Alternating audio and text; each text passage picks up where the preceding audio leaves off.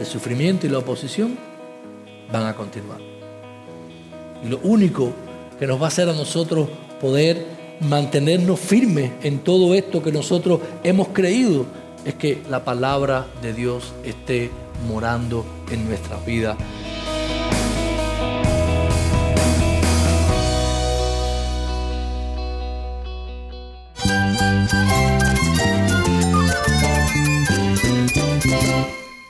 Cristo es la esperanza. Cristo es mi Señor y mi Salvador. Cristo ha transformado mi vida. Cristo es la viña. Separado de Él, nada puedes hacer. Cristo es el camino, la verdad y la vida. Jesús es mi todo.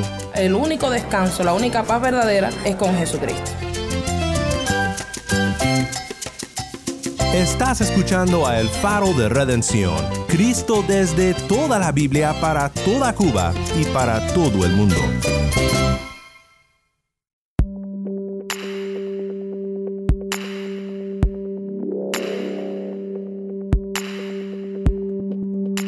Saludos desde Cuba, mi nombre es Yamil Domínguez, soy el productor de contenido cubano en El Faro de Redención.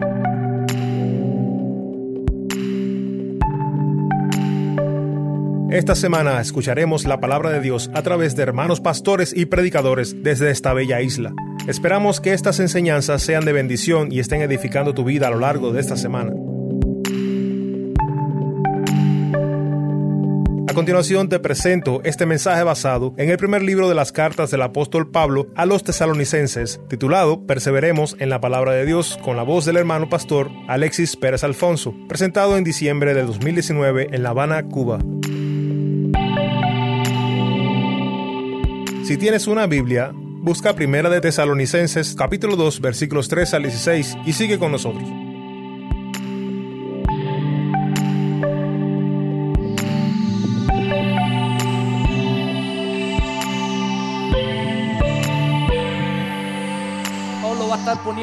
Un argumento más en todo lo que ha estado hablando acerca de la iglesia de los tesalonicenses. Dice el versículo 3 al 16, un pasaje corto, dice, por lo cual también nosotros sin cesar damos gracias a Dios de que cuando recibisteis la palabra de Dios que oísteis de nosotros, no la recibisteis como palabra de hombres, sino según es en verdad la palabra de Dios, la cual actúa en vosotros los creyentes. Porque vosotros, hermanos, vinisteis a ser imitadores de las iglesias de Dios de Cristo Jesús que están en Judea, pues habéis padecido de los de vuestra propia nación las mismas cosas que ellas padecieron de los judíos, los cuales mataron al Señor Jesús y a sus propios profetas, y a nosotros nos expulsaron y no agradan a Dios y se oponen a todos los hombres impidiéndonos hablar a los gentiles para que estos se salven. Así colman ellos siempre la medida de sus pecados, pues vino sobre ellos la ira hasta el extremo. Todo este pasaje del 13 al 16 nos va a estar hablando, hermanos, de que para nosotros poder soportar la oposición, solo es posible si la palabra de Dios está obrando en nosotros. Y eso es otra de las marcas que Pablo les va a estar diciendo a los tesalonicenses. Yo sé, yo sé que ustedes son cristianos y yo sé que ustedes han recibido el Evangelio verdadero porque ustedes, y les va a decir en este pasaje, han perseverado en la persecución han perseverado en la oposición, han perseverado en todas estas cosas que han estado ocurriendo. Tanto el contenido como la envoltura habían sido adecuados a la hora de ellos recibir allí el Evangelio. Y Pablo estaba diciendo ahora que ellos, la manera en que lo habían recibido. Fíjense el versículo 13. Dice, damos gracias a Dios. Y este es otra, otro punto en la carta en el cual Pablo está agradeciendo por la vida de los tesalonicenses y le está diciendo de que cuando recibiste la palabra de Dios que oíste de nosotros, ¿cómo la recibieron? No como palabra de hombres, ¿ok? Sino como lo que es en verdad que la palabra de Dios. Lo primero que Pablo le dice, ustedes no recibieron esta palabra como palabra de hombres. En otras palabras, dicho sea de paso, lo que Pablo estaba diciendo, lo que cuando el Evangelio le fue presentado, cuando el Evangelio le fue predicado a ustedes, ustedes lo recibieron como palabra directamente de Dios. Y eso fue lo que hizo también el gran cambio e hizo posible que los tesalonicenses pudiesen llegarse a convertir de los ídolos a Dios, llegasen a empezar a caminar en la vida cristiana. Pablo estaba aseverando que ya él había dicho que el mensaje que él había dado no procedía de hombre, que él no lo había predicado de hecho para agradar a ningún hombre, sino que él lo había hecho para agradar a Dios. Todo lo que él predicaba, todo lo que él decía era para agradar a Dios. Y la manera entonces en que los tesalonicenses reciben esta palabra es de la misma manera. Ellos lo reciben como la palabra de Dios. Esta es la segunda oración, repetimos, que él hace. Pablo había visto la obra de la vida de los tesalonicenses, la manera en que se habían convertido. Y ahora les estaba diciendo, esto es un proceso clave para que ellos, para la conversión de los tesalonicenses ellos habían recibido el mensaje como palabra de Dios. Hermano, no es suficiente entender el, el, mensaje del Evangelio intelectualmente. Es imprescindible entenderlo espiritualmente. Si usted le predica el Evangelio a alguna persona, me imagino que usted ha tenido la experiencia de predicar el Evangelio a otra persona, de hablarle acerca de lo que es el Evangelio, acerca de lo que es Cristo. Y usted se lo puede predicar a personas que son muy inteligentes y que son personas extremadamente inteligentes, que pueden tener no sé cuántos doctorados, pueden ser profesores de no sé cuántas universidades. Y usted le, presenta el Evangelio, usted se lo, se lo predica, le dice, miren, este es el Evangelio, estas son las buenas noticias de que hay salvación. ¿Y qué pasa usualmente? No lo entienden no lo comprenden. Empiezan a razonar todo este mensaje, empiezan a ver cómo, cómo podemos buscarles cosas a este mensaje de una manera intelectual o de una manera racional y empiezan simplemente a negar este mensaje. No han creído este mensaje porque están recibiendo el mensaje como mera palabra de hombres. Ellos simplemente dicen, bueno, esto es simplemente otro tipo más de comunicación, esto es otro mensaje, vamos a analizar lo que dice aquí en este pasaje y simplemente no pueden entenderlo ni comprenderlo. Por supuesto que no es complicado de entender el mensaje del Evangelio. El mensaje del Evangelio es claro. Cristo vino, sufrió, murió por nuestros pecados, tenemos que arrepentirnos y creer en Él. No hay nada complejo que no podamos entender, pero está diseñado para ser entendido espiritualmente no simplemente intelectualmente. Es por eso, hermano, que muchos intelectuales lo leen, entienden que es bueno, simpatizan con él, pero nunca llegan a convertirse, porque toman el mensaje puramente intelectual, lo entienden en términos humanos, como argumento, pero no como la palabra de Dios. No como la palabra de Dios. Es por eso también que un analfabeto puede oír el mensaje del Evangelio y puede convertirse porque lo entiende como la palabra de Dios. Esa es la gran diferencia, lo que hace la diferencia entre la vida y la muerte eterna de una persona. Eso es lo que hace la diferencia de ser un hijo de Dios y no ser un hijo de Dios, de tomar la palabra de Dios como lo que es, la palabra de Dios. Y nosotros hoy en día, hermanos, como iglesia y como cristianos, necesitamos poner bien en alto y entender bien en alto que la palabra de Dios es suprema y tiene autoridad sobre nuestras vidas. ¿Cuántas veces como cristianos no echamos a un lado la palabra de Dios? ¿Cuántas veces sabemos y entendemos lo que es bueno y lo que es correcto y lo que es bien, pero sin embargo, ¿qué hacemos? Echamos la palabra de Dios a un lado la manera en que Dios obra en tu vida, la manera en que Dios va a gobernar tu vida de cristiano, la manera en que Dios te va a hacer caminar por esta vida de cristiano, va a ser a través de su palabra. Dios lo ha hecho desde la eternidad, desde siempre ha usado su palabra para gobernar este mundo. Hermanos, el mensaje del Evangelio y la palabra de Dios para salvación es el anuncio de la ejecución del plan de salvación desde antes de la fundación del mundo que Dios tenía preparado para perdonar los pecados y para salvar al hombre. Recibir el Evangelio y entenderlo como palabra de Dios es la única manera de recibir sus beneficios. Recuerde que entender el Evangelio es más que solo comprender su mensaje intelectualmente, es necesario entenderlo espiritualmente. Es el Espíritu de Dios, por ende, que nos capacita, ¿verdad?, para el entendimiento. Es el que nos guía toda la verdad y nos convence. Todos sabemos eso por las Escrituras. Así que nosotros necesitamos entonces y pensar en esto primero. Lo que quiero que usted piense primero en este día es, hermano, cómo tú has recibido el Evangelio. ¿Saben qué? Cuando tú oigas la palabra de Dios, cuando te sometas a la palabra de Dios, tú vas a, tú vas a ser llevado a lugares a donde tú no quieres ir. Cuando tú tomas la palabra de Dios como palabra de Dios, tú vas a ser humillado, te vas a sentir humillado, tú vas a ser reprendido, tu círculo de amigos será rechazado por tus familiares, por otros cristianos, te consideran demasiado cerrado.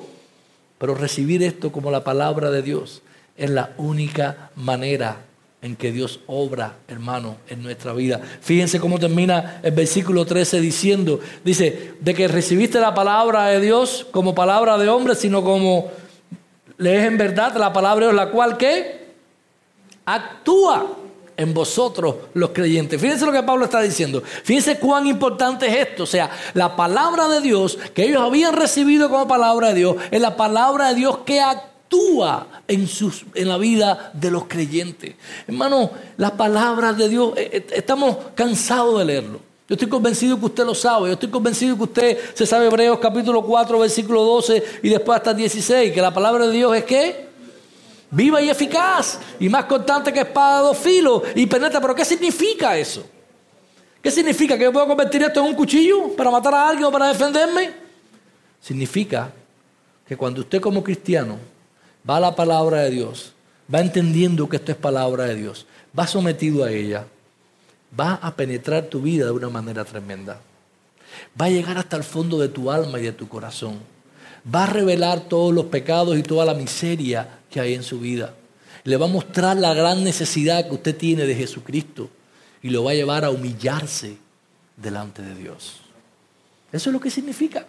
Tiene poder, hermanos, para cambiar nuestra vida, para penetrar y cambiarnos completamente. Y lo que Pablo estaba diciendo era eso. Esta palabra tiene ese poder que tienen ustedes. Esta palabra es la palabra de Dios que obra en los creyentes, obra de una manera verdadera. Y a partir del versículo 11, perdón, del versículo 14 hasta el versículo 16, lo que Pablo le va a estar diciendo, y en este caso particular, en esto que estamos hablando con ustedes, la manera en que esta palabra ha hecho o ha obrado en ustedes es la y esto responde también a todo lo que hemos visto anteriormente. Lo que él estaba diciendo era que esta palabra que había obrado en ellos, que hace su obra de una manera perfecta, había habilitado a los cristianos de Tesalónica para que ellos pudiesen soportar el sufrimiento. ¿Por qué? ¿Se acuerdan al principio cuando hablamos por qué los cristianos mueren por su fe? ¿Por qué han muerto tantos miles de cristianos por su fe? ¿Por qué han sido quemados en hogueras por su fe? ¿Por qué han sido puestos en la cárcel y han perseverado? ¿Por qué han sufrido todo tipo de, de- de cosas, de, de- de torturas a lo largo de la historia? ¿Por qué? Porque la palabra de Dios les ha habilitado para eso. No existe otra manera, mis hermanos, en que nosotros podamos en este mundo poder enfrentar. Miren los argumentos que Pablo está dando a partir del versículo 14. Dice, porque vosotros, hermanos, viniste a ser imitadores de las iglesias de Dios en Cristo Jesús que están en Judea. Pues habéis padecido de los de vuestra propia nación las mismas cosas que ellos padecieron de los judíos. Lo primero que él está diciendo es que ustedes, y recuerden que esta es la segunda vez que Pablo le dice a ellos que ellos se habían convertido en imitadores. ¿Verdad? La primera vez, en el capítulo 1, él le está diciendo, ustedes han sido, se han convertido, versículo 6, viniste a ser imitadores de nosotros y del Señor, recibiendo la palabra en medio de gran tribulación. Él está diciendo, ustedes han, se han hecho imitadores de Cristo, imitadores nuestros, porque han recibido la palabra en medio de gran oposición. Pero ahora Pablo está diciendo, ustedes han venido a ser imitadores de la iglesia de Judea. Y es curioso, porque la manera en que Pablo está diciendo no es que ellos hayan buscado el sufrimiento. Eso se llama masoquismo. ¿eh? O sadismo. No es que ellos se hayan tirado a buscar el sufrimiento. O sea, yo soy cristiano, tenemos que sufrir. Vamos a ver cómo puedo sufrir. ¿No? Hay muchos cristianos por ahí que sufren, pero se han buscado sus maneras de sufrir. Y eso no es un sufrimiento genuino cristiano. Lo que está diciendo aquí, la manera en que lo está poniendo aquí el apóstol, es que le está diciendo de esta manera, ustedes han venido a ser imitadores de una, de una, manera, de una manera completamente pasiva, debido a lo que ha pasado en la vida de ustedes. Ustedes son imitadores de esta iglesia. Y es curioso, él hace dos observaciones aquí en cuanto a lo, a lo que habla de la iglesia, dice el versículo 14, imitadores de las iglesias de Dios en Cristo Jesús. Sea, él hace esta salvedad. ¿Qué significa? Había otras iglesias que no eran de Dios ahí en, en Judea. Bueno, lo que ocurre es que en este tiempo temprano de la iglesia, el término que se usa para iglesia es eclesia, que en griego significa asamblea. Y había muchas asambleas de muchas personas para diferentes cosas. Y lo que Pablo está diferenciando está diciendo, ustedes han llegado a ser imitadores de las asambleas que se reúnen en el nombre de Dios y en Jesucristo en toda Judea. Y lo que Pablo estaba diciendo, tesalonicenses, ustedes son verdaderos cristianos. Porque la única manera en que ustedes han podido soportar toda esta persecución es que la palabra de Dios está obrando en sus vidas y ustedes han podido soportar todo esto a tal punto que ustedes son imitadores de estas iglesias judeas, las primeras iglesias, las que sufrieron toda la persecución y ustedes se mantienen ahí firmes. Y a partir de ahí, a partir del versículo final del 14 y el 15, es para dar seis razones por las cuales eh, aquello de la manera en que las iglesias de Judea habían estado sufriendo. Dice a partir del versículo 14, había padecido de vuestra propia nación las mismas cosas que ellos padecieron de los judíos. Y es curioso porque lo que Pablo está diciendo es que los tesalonicenses no solamente era que habían sufrido, ellos habían sufrido de sus propios coterráneos. Ellos habían sufrido su propia ciudad, recuerden, ya hemos leído Hechos capítulo 17, ahí se narra cómo cuando Pablo llegó, cuando el Evangelio estaba siendo predicado, las mismas gente de la ciudad de Tesalónica fueron a casa de Jasón, prendieron a los hermanos que vieron ahí y empezaron a perseguir a la iglesia. Y Pablo dice, sus mismos coterráneos les están siguiendo, les están persiguiendo, se les están oponiendo. Dice y Pablo pone entonces toda una serie de cosas que los judíos hicieron. Ahí a partir del versículo 15 dice, la primera es que ellos mataron al Señor Jesús. ¿Ok? A pesar de que sabemos que Cristo fue condenado judicialmente por Poncio Pilato, ¿verdad? El gobernador romano que estaba allí, sabemos que toda la intriga y todo lo que ocurrió a su alrededor, léase los evangelios, usted va a poder ver cómo fueron los judíos los que armaron todo. Poncio Pilato quiso, pero no pudo lavarse las manos. Hoy en día hay muchos que también quieren lavarse las manos en términos al Evangelio y a la iglesia. Por mucho que lo intenten, no podrán lavarse las manos en cuanto a que hagan con Jesús y con su iglesia.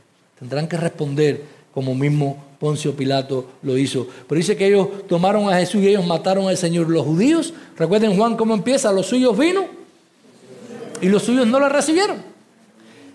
Hermanos, qué curioso, ¿verdad? Nosotros, leemos esto, lo damos por sentado, es cosa que nos han enseñado, pero usted se imagina, el pueblo judío que estuvo siglos recibiendo la palabra de Dios, siglos recibiendo los profetas de Dios, que tenían eruditos como fariseos y como escribas, que conocían cada tilde, cada detalle de la palabra de Dios. Y cuando vino el Mesías que estaban esperando, no lo pudieron conocer, no lo pudieron entender.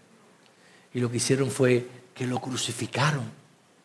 Porque por supuesto era condenación para ellos. Pero no solamente eso. Dice el versículo 14 que ellos habían matado entonces ahí al Señor Jesús y aquí también y a sus propios profetas. Y a nosotros dice, nos expulsaron. ¿Ok? Pablo dice, lo otro que hace con el Recuerden que Pablo, a Pablo era perseguidor de la iglesia.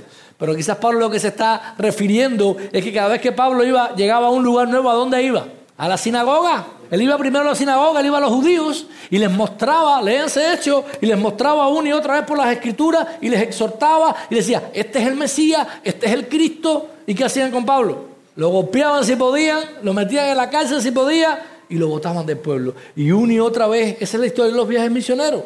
Yo no sé si Pablo tenía en mente ir a todos esos lugares, pero tuvo que ir porque los botaban de toda la ciudad donde iba.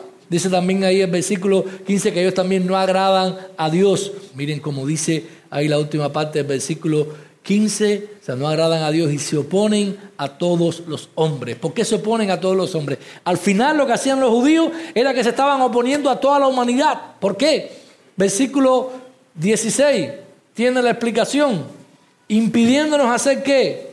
hablar a los gentiles. ¿Para qué? Para que estos se salven. Pablo les estaba diciendo, al final son enemigos del mundo entero, porque lo que están haciendo es que nos impiden a nosotros hablarle a los gentiles para que estos se salven. Ese era el gran error en que habían caído los judíos y la manera en que ellos habían perseguido, habían matado a Jesús, habían matado a los profetas y habían hecho todo este tipo de cosas. Hermano, los tesalonicenses estaban pasando por el mismo tipo de persecución. Y ellos estaban resistiendo. Y ellos habían resistido en todo este tiempo. Si tú te crees que porque nosotros vivimos dos mil años después de estos eventos de la iglesia primitiva, que no vas a ser perseguido por ser cristiano, tú no estás pensando correctamente. Lo mismo que le pasa a los cristianos, que le pasó a los cristianos en Tesalónica, nos pasa a nosotros hoy. Le pasa a la iglesia de Jesucristo hoy en disímiles lugares del mundo, donde quiera que esté, es perseguida. Y hemos visto cómo a través de la historia todas estas cosas han sido una realidad. Pero no tenemos que preocuparnos demasiado por estas cosas. Miren cómo termina el versículo 16 hablando. Dice que lo que ellos han estado haciendo, y impidiendo hablar a los gentiles para que no se saben, así colman ellos siempre la medida de qué? De sus pecados. Pues vino sobre ellos qué? La ira hasta el extremo. Ya la ira de Dios estaba sobre ellos por todas las cosas que estaban sucediendo ahí. Incluso, por supuesto, está en un tiempo también continuo en el cual expresa de que la ira de Dios está también sobre todos aquellos que se oponen al Evangelio. Hermanos, en toda esta historia de persecución, en toda esta historia de sufrimiento para la iglesia de Jesucristo, ¿saben qué? El Evangelio siempre va a lucir débil. El Evangelio verdadero siempre va a estar bajo la mirada y el ataque de Satanás. Siempre va a lucir débil. Nunca va a parecer que va a triunfar. Si usted ve a la cruz, y usted ve a Cristo en la cruz, te dice, aquí se acabó todo. Eso pensaban los discípulos que estaban con él. Esto se acabó. Léase la Lucas 24, aquellos discípulos que iban regresando de Mao. Pero tú, no, tú eres el único que no sabe que ya Jesús murió, el que nosotros pensábamos que era, ya murió. Y todo parece que, es débil. Después usted ve a la iglesia primitiva, 120 gente, empezando aquí, ve a Pablo siendo maltratado, tirado de un lugar para otro, persiguiendo. El Evangelio siempre luce débil. Pero es la fuerza más poderosa que existe en este mundo, porque es la palabra de Dios obrando en el corazón de las personas. Por eso y solo por eso ha podido perdurar. No es por ti y por mí. No es porque tú y yo seamos héroes, que vamos a aguantar todo lo que vengan, ¿verdad? ¿Cuántos, ¿Cuántos han dicho, no, yo estoy dispuesto a morir por Cristo? ¿Cuántos lo han dicho? ¿Cuántos están dispuestos? Ya todos levanten su mano, mantengan su disposición. El sufrimiento y la oposición van a continuar. Y lo único que nos va a hacer a nosotros poder mantenernos firmes en todo esto que nosotros hemos creído es que la palabra de Dios esté morando en nuestra vida. Hermanos, nunca deje de considerar esto como la palabra de Dios. Nunca le dé la autoridad de lo que usted va a creer a una persona, a un pastor, por encumbrado que sea, por grande que sea, por viejo que sea. Es usted sometido a la palabra de Dios quien tiene que decir lo que cree y lo que va a, defender en su vida. Es el Espíritu Santo obrando en su vida, es la palabra de Dios obrando en su vida, la que también le va a dar a usted todo lo que usted necesita para poder enfrentar todo lo que ocurre. No dejes nunca, nunca de exponerte a la palabra de Dios. Esta es la única que te puede sostener.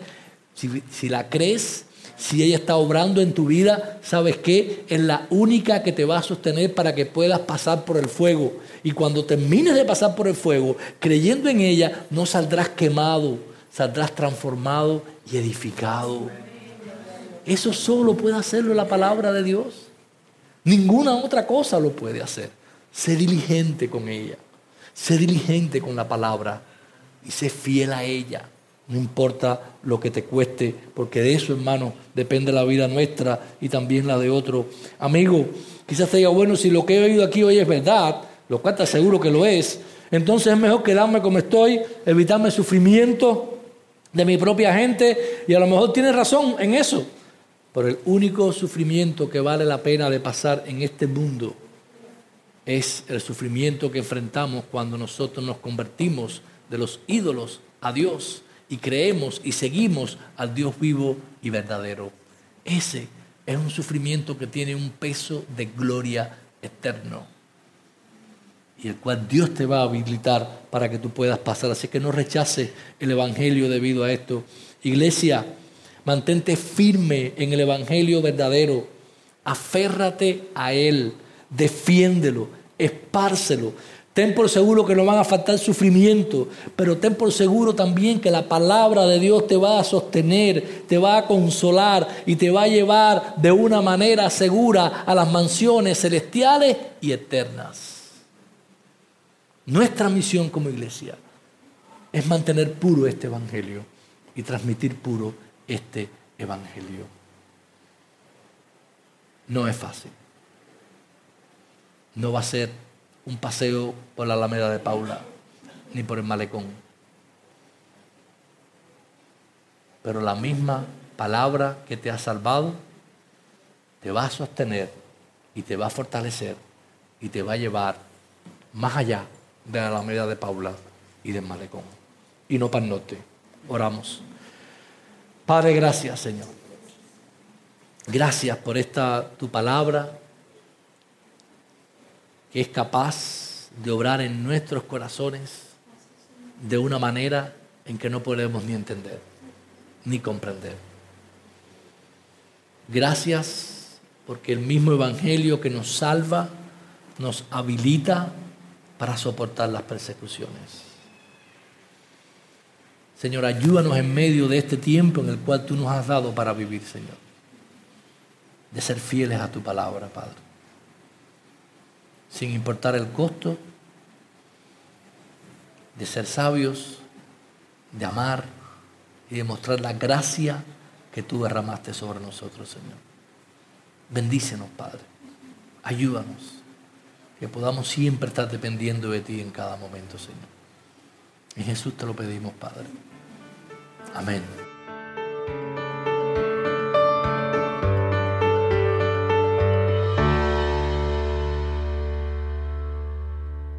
Mi nombre es Yamil Domínguez y esto es El Faro de Redención. Gracias por acompañarnos hoy. Le damos las gracias también a nuestro hermano Alexis Pérez Alfonso por compartir con nosotros este mensaje.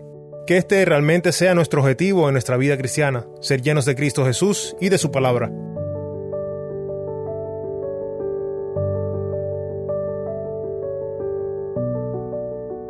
Estamos muy agradecidos por las emisoras que transmiten el faro para Cuba y para otros países. Si nos sintonizas fuera de Cuba, haznos saber por qué emisora y a qué horas nos escuchas. Nuestro correo electrónico es ministerio arroba el faro de redención.org. Nuevamente nuestro correo electrónico es ministerio arroba el faro de redención.org.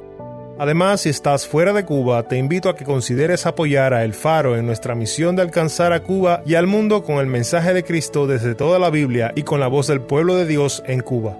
Para más información sobre este ministerio y sobre cómo tú puedes apoyar a El Faro, visita nuestra página web elfaroderedención.org. Y no te olvides de seguirnos en las redes sociales, Facebook, Instagram y Twitter. Solo busca El Faro de Redención.